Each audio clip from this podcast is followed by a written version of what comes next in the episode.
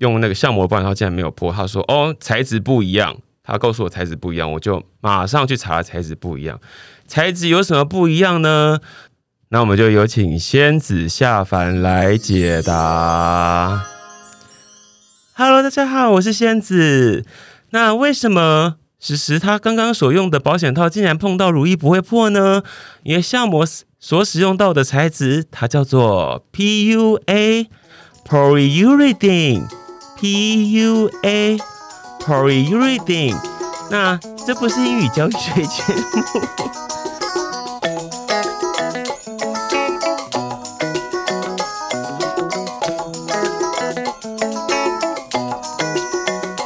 Hello，台港澳，台港澳，我是石石，又欢迎回到花语万物。哇哦，时序来到六月了呢。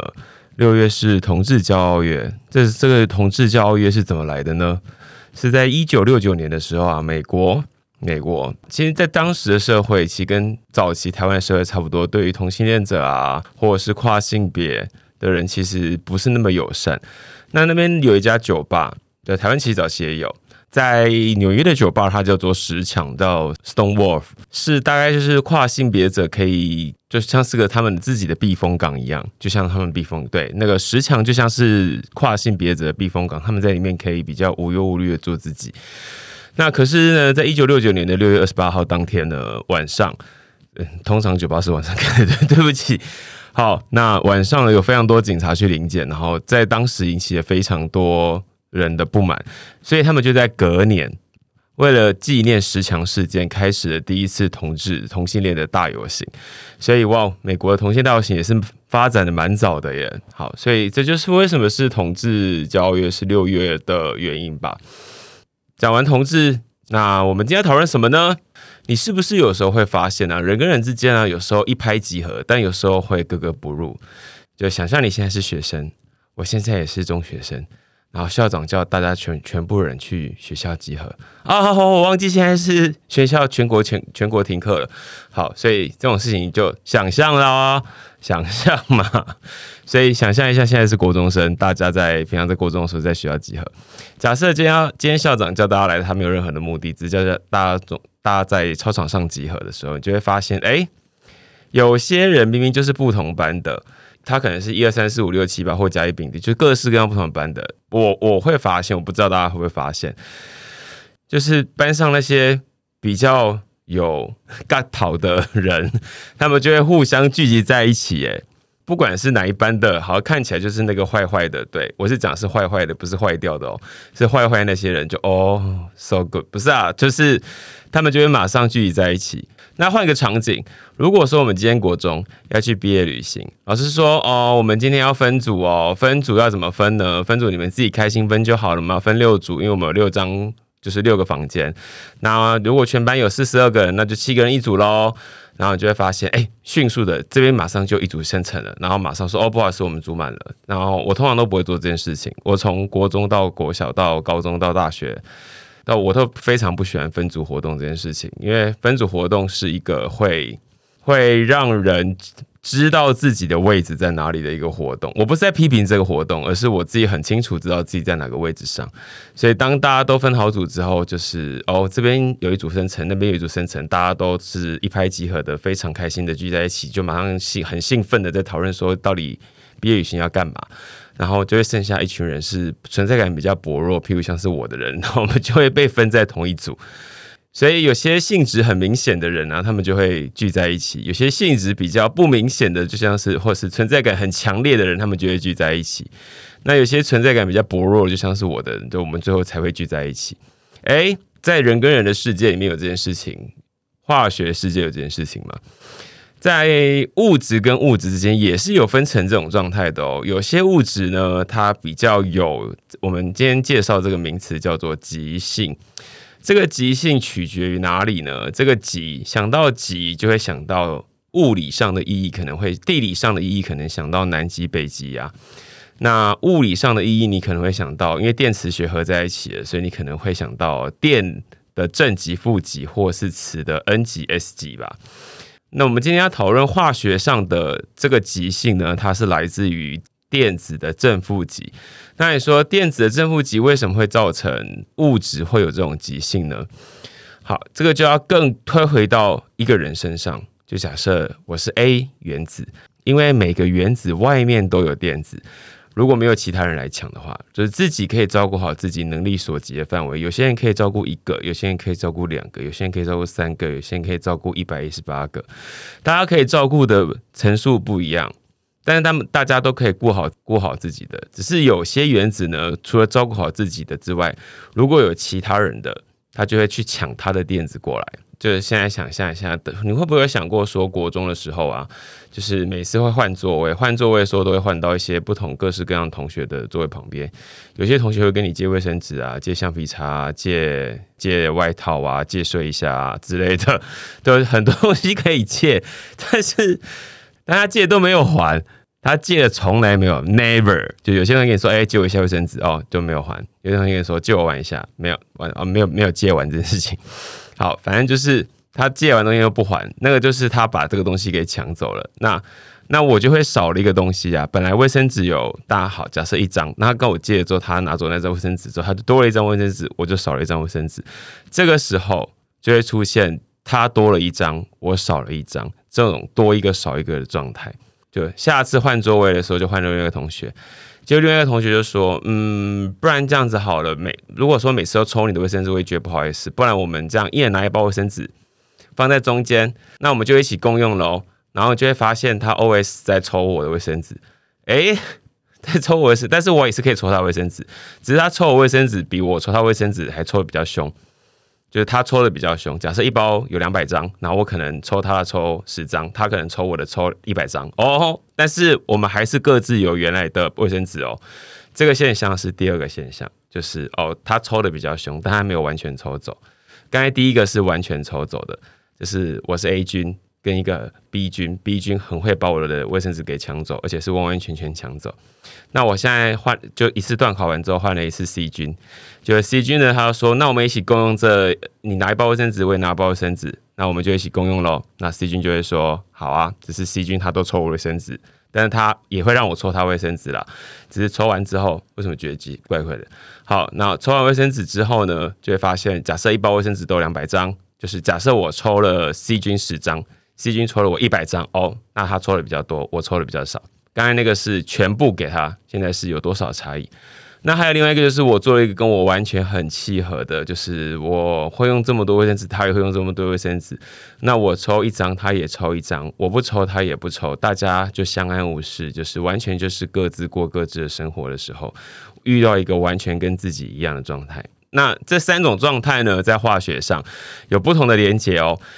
原子跟原子之间也是有连接的啦。那我们如果把卫生纸比喻成电子，它把我卫生纸给抢走之后，它就多了一个电子，电子带负电嘛，所以它就变成负负的，我就变成正正的。那我们就会是，我就是正正的。对我最喜欢当正正的，我就会是正离子，就所谓的阳离子。那它就会是阴离子，因为它带负电，就是阴离子。因为一个很会抢，一个就很懦弱，就被抢走，所以。那就会形成阴阳离子。那如果说呢，我跟另外一个人，就是我们都会互相拿对方卫生纸，只是他拿的比较多，那我们就会说，这个时候电子分布不太均匀，在 C 君身上分到比较多，因为他拿了一百张，我才拿了十张，所以我虽然都拿了这么多卫生纸出来，但是 C 君拿的比较多，所以他身上负电荷比较多，但没有完全都被他抢走。这时候他就有一点部分的，有一点点的。有一点点的负电，那我就会相对起来感觉少了一点点的正，少了一点点电子，我就变得有一点正。所以刚刚是超级正，现在是有点正。我跟细菌之间的它就是负负的，那我就是有点正。那那个负负的呢，跟正正的合在一起，这个时候就出现了，它就叫做极性。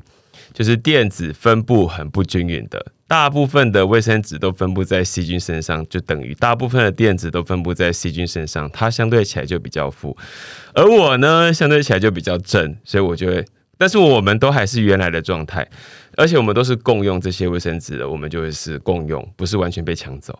这种物质叫共价键，这种共价键所形成的物质呢，它就可能会因为很多种的原因，有非常多原因，我现在在节目上就不一一讨论，可能有跟形状啊，或者是跟它的旁边接的还有谁啊，就可能不会只有一对一关系，可能会有很多对关系啊。我到底在说什么？好，所以它可能不会是一对，就是不是一个原子对一个原子关系这么简单，它可能很多个原子的关系才导致这个结果的。所以说，它就可能变成。负负的，那我就变正正。这种正负分布不均匀的，我们就把它叫做是极性分子。那像如果我对另外对上另外一个我，我们两个抽卫生纸的频率一样，使用的一样，我们也我们也没有抽对方的，我跟他就是一模一样的人。那这样子的话呢，我们就会变成是也是共价间，我们一起共用，而且我们是非极性的。我们因为我们用的完全一样多，就是我们身上拥有的电子完全一模一样多。所以物质其实可以分成有极性跟没有极性的，那你就会发现有极性的跟有极性的就喜欢融在一起，没有极性的就跟没有极性的就会融在一起。事实上不是没有极性跟没有极性融在一起，比较精准的讲法，就像是拿一个桶子里面装满木屑，然后你丢了很多磁铁下去，然后呢接下来摇一摇，你就会发现，哎，这些木屑。跟磁铁就会发现，磁铁会彼此找到对方，因为他们都是有极性的。而可是木屑呢，它就乖乖待在旁边。这个就是极性跟非极性的差别。好，那所以极性分子喜欢跟极性分子在一起，所以非极性分子喜欢跟非极性分子在一起，因为他们各自有各自自己喜欢的状态，大家这样觉得比较舒服。所以说。以前都会说什么同性相斥，异性相吸啊，我都会跟他讲说，你一定化学没有学好，因为我们会讲同类互融。我是有极性的，我也喜欢有极性的；我是没有极性的，我也就是喜欢没有极性的。所以哦，这样是不是先回同志骄傲月啊？都什么凡事都可以讲讲同志。好，主题是 极性分子哦，所以。极性分子这样来的，就是电荷分布很不均匀这样来的。那在我们生活中里面有什么例子你想得到吗？我想起来一件事情，它真的有点难过诶。就我不知道大家有没有这件事情，就是刚从国小升国中，国小都用自动铅笔嘛，然后慢慢从国国国小五年级、六年级的时候，对国五、国六的时候，老师说你可以开始用圆珠笔写字喽，然后就拿圆珠笔写字，就发现怎么自动笔写字比较好看，然后圆珠笔写字越来越丑。然后到国中的时候都用圆珠笔写字嘛，因为作答时候防止作弊嘛，我也不太知道，但是就是要用圆珠笔写字。好，那用圆珠笔写字之后，有如果朋友知道说为什么要用圆珠笔写字这件事情的话，是不是你可以回就你可以听到这个问题，你知道这个答案可以回复给我，因为我真的不知道为什么一定要用圆珠笔写字，因为我觉得铅字铅笔写字其实蛮美的，就是那个用墨写出来的字蛮美，而且用用 HB 跟用二 B 跟用四 B 写出来的字的美感完全不一样。但这 HB 跟二 B 跟四 B 不是我今天要讨论的重点，对，所以如果知道为什么用铅笔到国中就是一定要用纸笔写字的的话，就麻烦请告诉我喽。那我们有国中的时候会就会开始写作业啊，大 什么国中？不，幼稚园幼稚园就可以写作业了吧？好，我们在写作业的时候都会用圆珠笔写字嘛。那那时候很流行一种笔，它叫做钢珠笔，然后它是零点三八吧。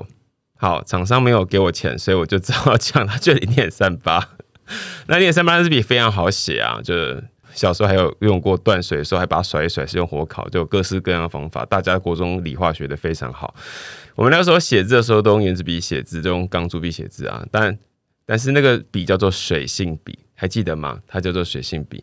所以你写完作业之后呢，或者是一篇作文写完，就把它放在书包里面。就回家的时候下了大雨。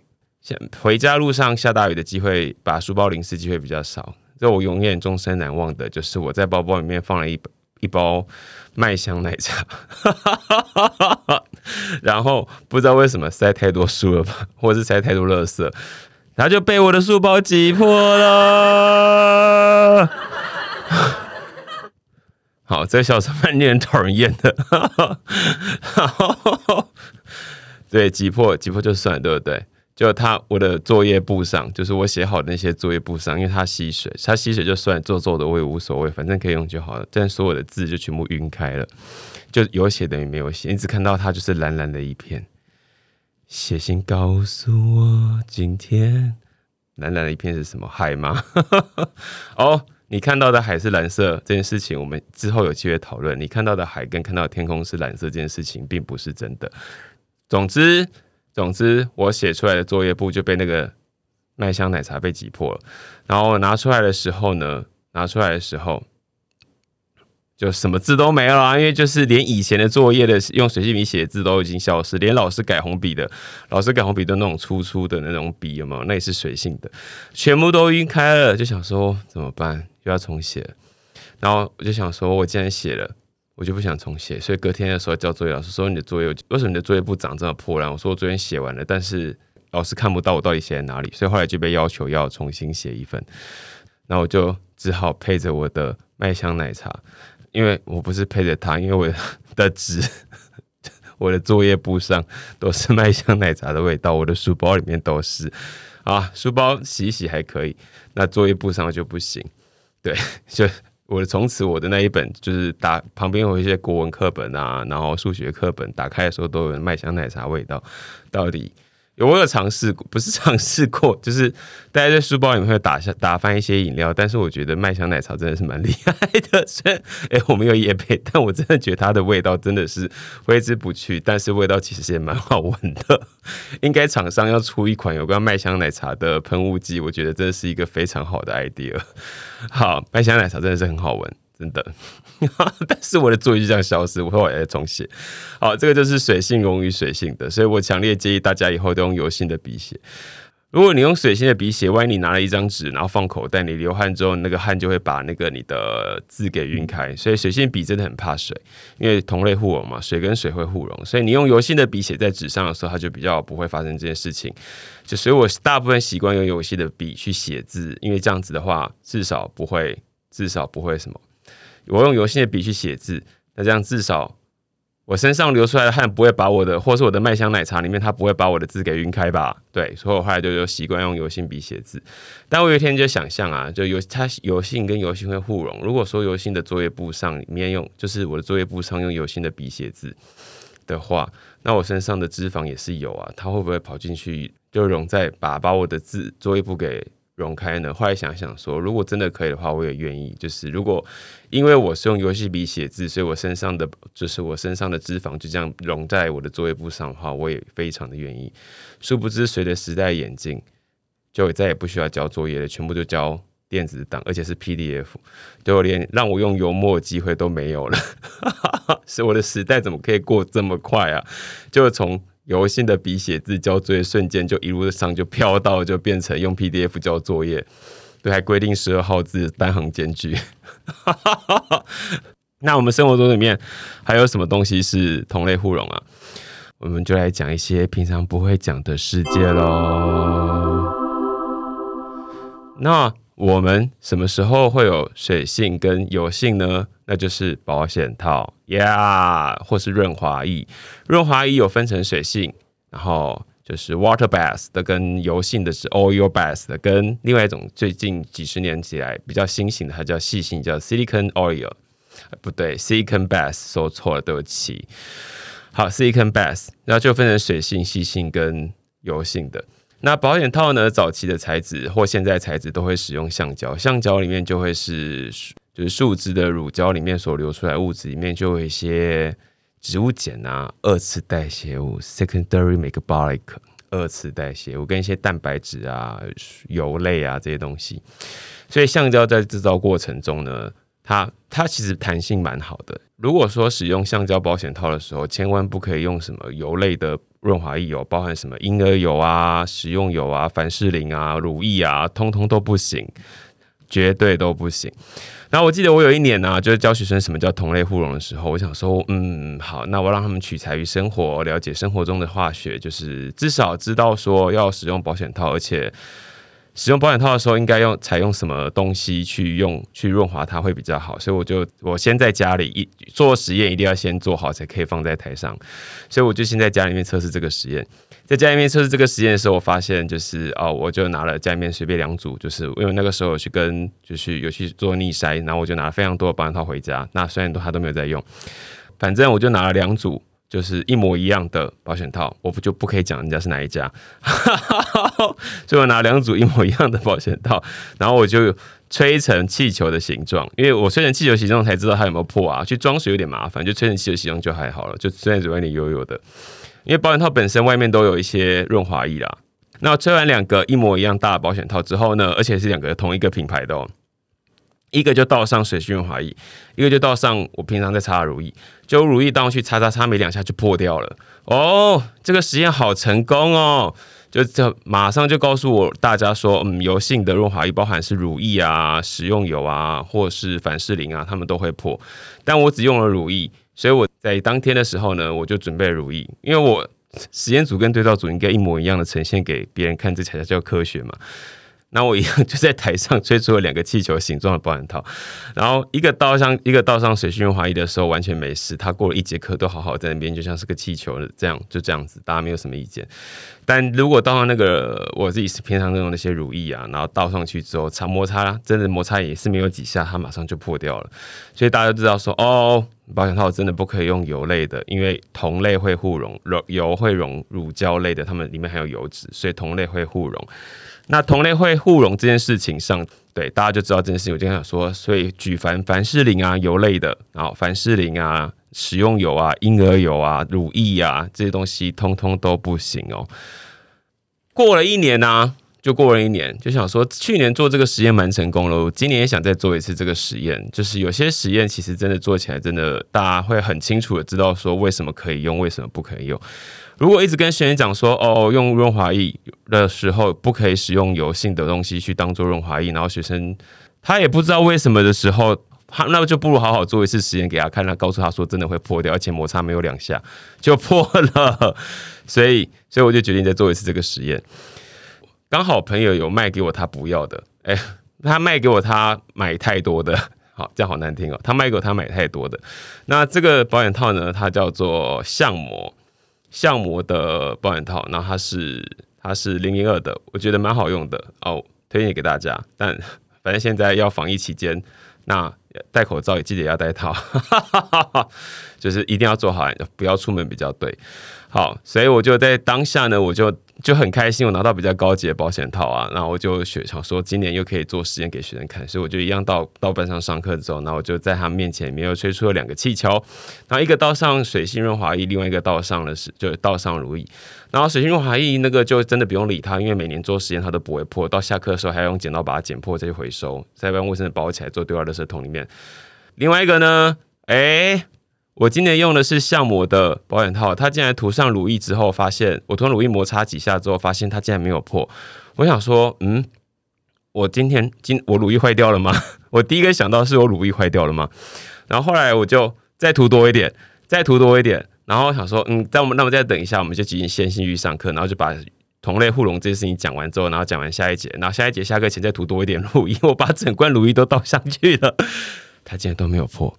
然后后来到下课前，他都没有破学，就想说啊，我我来，就是这件事情好像就这样过了，不行就这样过了。这样子，万一万一他之后，就是他万一他之之后做这件事情，万一他发生了意外会出人命的，所以我决定还是要讨论一下这到底是什么东西。所以我马上就打电话给我的好朋友润然的润，就跟他说，为为什么我用另外一个保险套，用那个橡膜保险套竟然没有破？他说哦，材质不一样。他告诉我材质不一样，我就马上去查材质不一样。材质有什么不一样呢？那我们就有请仙子下凡来解答。Hello，大家好，我是仙子。那为什么史实他刚刚所用的保险套竟然碰到如意不会破呢？因为橡膜所使用到的材质，它叫做 PUA，Polyurethane，PUA，Polyurethane。那这不是英语教学节目。那 PUA 可以简称叫做 PU，就是你所看到 PU 材质跑道的 PU。所以 PU 材质它相对起来比较耐油或耐化学腐蚀，但它耐不代表它可以使用油性的润滑液哦。所以大家在使用润滑液的时候，还是要使用水性润滑液才是最安全的选择哦。那今天的仙子下凡来解答就到这里喽，仙子要回仙界喽，拜拜。好，刚帮谁进来了？好，所以 所以原来是材质不一样问题，它是用 polyurethane，就是聚氨酯类，那所以它才比较稍微耐油或耐化学腐蚀性。因为保险套本身是，如果我们说同类互溶的话，保险套是油性的，所以我们用水性的，它们不会融在一起，所以是非常安全的事情。如果说乳胶材质的保险套，它用了油性的润滑液，刚刚举凡像是婴儿油啊、食用油啊，然后乳液啊，或是凡士林啊这些东西，它它是一定会破的。那最后一个，我们来介绍什么叫做细性。细性润滑液叫做 Silicon Base，它主要的内容是它是有它里面有细磷。好，那细磷是一个泛称的物质，它它大概就是一类化合物，那类化合物就是聚二甲基细烷氧类。那它跟细是不一样的，它是个非常安定的成分，它的结构是非常的安定，所以它不会跟油性，也不会跟水性的互相去做结合。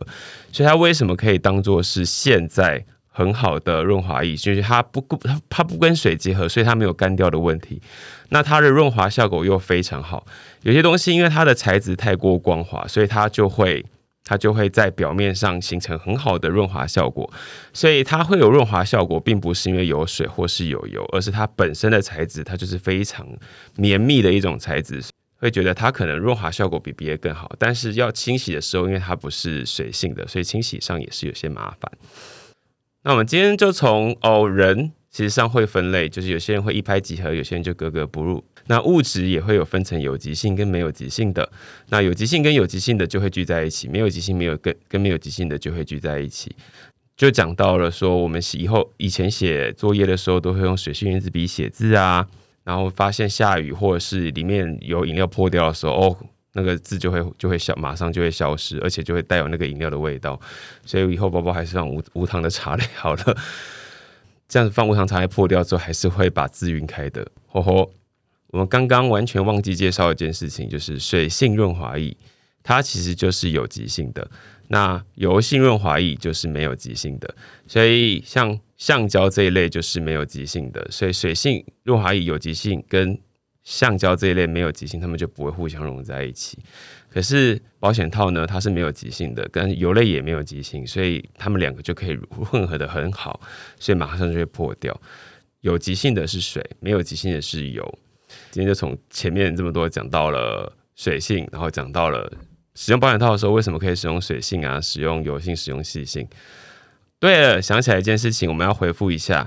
在在我们上一集讲抗生素的时候啊，我们有网友来喊哦，好开心有网友来喊哦！如果任何网友来喊的话，都有欢迎告诉我们你听着觉得怎么样，或是你们想听什么。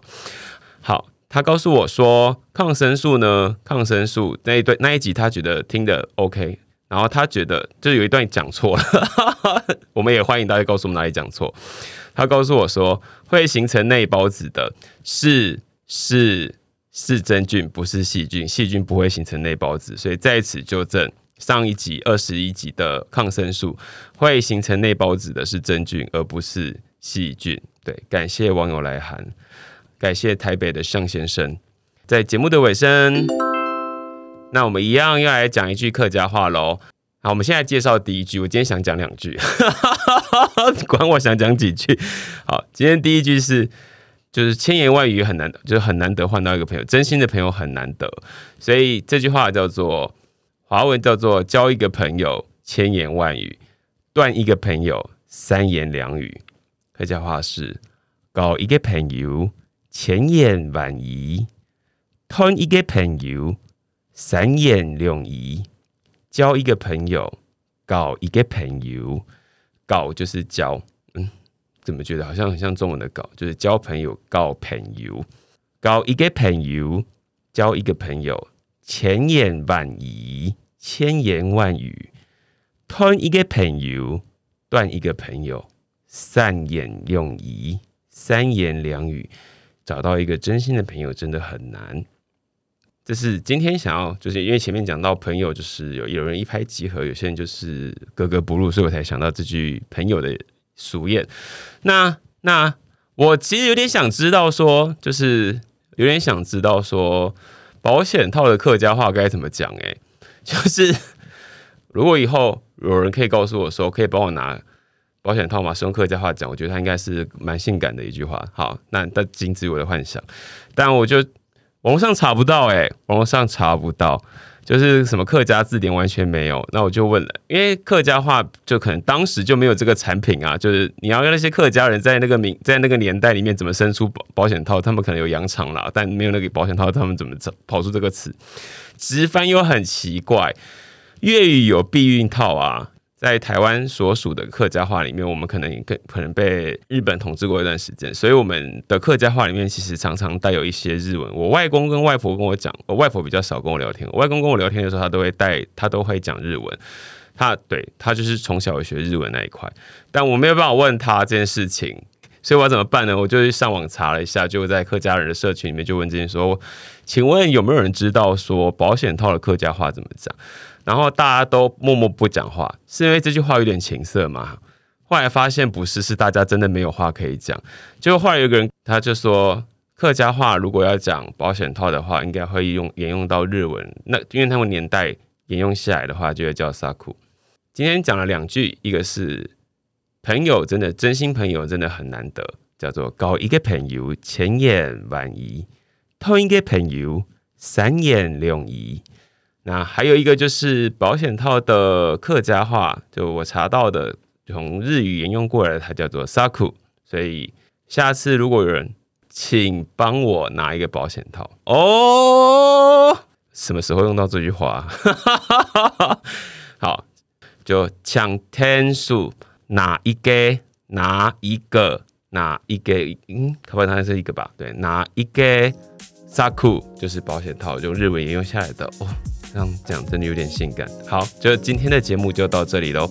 如果说你有任何想听的节目或者是内容的话，请你在 Facebook 或者是 IG 上搜寻“花育万物”，每的留言我们都收得到哦。那“花育万物”，我们下次再见。我是史实，拜拜。